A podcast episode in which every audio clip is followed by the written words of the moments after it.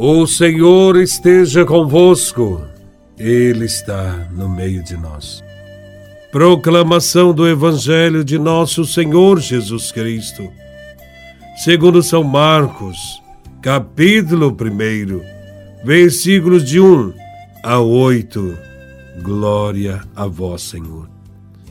Início do Evangelho de Jesus Cristo, Filho de Deus está escrito no livro do profeta Isaías: Eis que envio o meu mensageiro à tua frente, para preparar o teu caminho. Esta é a voz daquele que grita no deserto: Preparai o caminho do Senhor, endireitai suas estradas. Foi assim que João Batista apareceu no deserto pregando um batismo de conversão para o perdão dos pecados.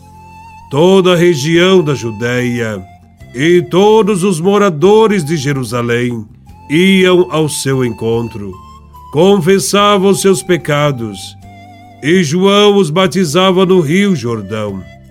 João se vestia com uma pele de camelo e comia gafanhotos e mel do campo e pregava dizendo: Depois de mim virá alguém mais forte do que eu. Eu nem sou digno de me abaixar para desamarrar suas sandálias. Eu vos batizei com água, mas ele vos batizará com o Espírito Santo. Palavra da salvação. Glória a vós, Senhor. O Evangelho nos fala de um tempo concreto, no qual João Batista inicia sua missão profética. Ele é o escolhido por Deus para convidar os seus ouvintes à conversão e à penitência, ou seja, à mudança de pensamento e de vida, para que possam acolher a chegada do Messias, Jesus Cristo. João Batista aparece no deserto, distante das cidades, principalmente de Jerusalém. O deserto sempre foi considerado um lugar de encontro e de intimidade com Deus, onde o povo de Israel aprendeu a ser fiel a Deus e a construir uma sociedade nova, baseada na justiça e na fraternidade.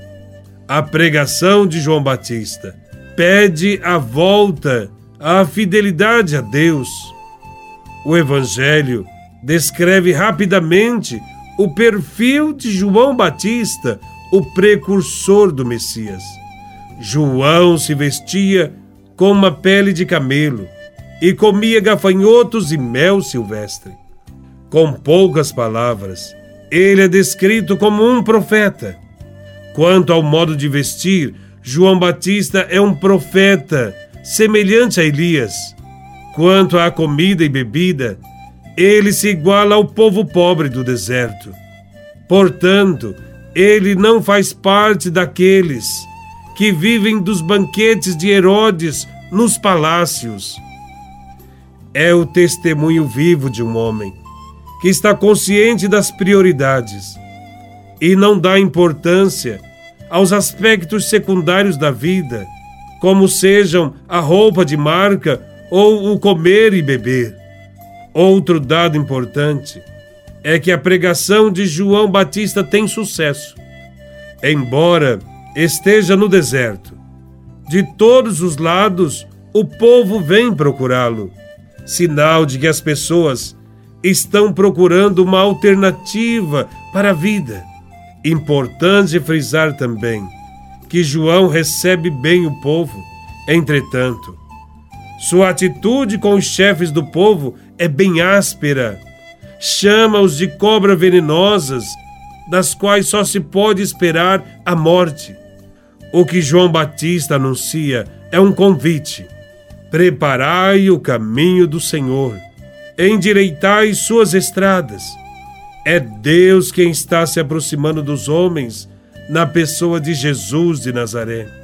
Através de Jesus, Deus vai estabelecer o seu reinado de justiça e o seu projeto de liberdade e de vida para todos. Por isso, é preciso estar preparado, deixando o caminho da injustiça que cria desigualdade entre as pessoas. Ao ouvir João Batista, o povo confessava os próprios pecados e João os batizava no Rio Jordão. As pessoas começam a romper com o grande pecado da injustiça, tornando-se preparadas para o compromisso com a justiça que Jesus vai ensinar. O batismo de João não é o batismo do cristão hoje. Trata-se mais, naquela época, de um sinal de arrependimento e conversão, uma purificação do passado para se comprometer com algo novo. Não adiantava fingir. João Batista explica que sua tarefa é apenas a de preparar. Ele anuncia e batiza. Pede a conversão e batiza para selar esta conversão. João Batista anuncia a vinda do forte, que vem depois dele. O forte é o Senhor, aquele que vai batizar a humanidade com o Espírito Santo. Jesus trará um novo batismo.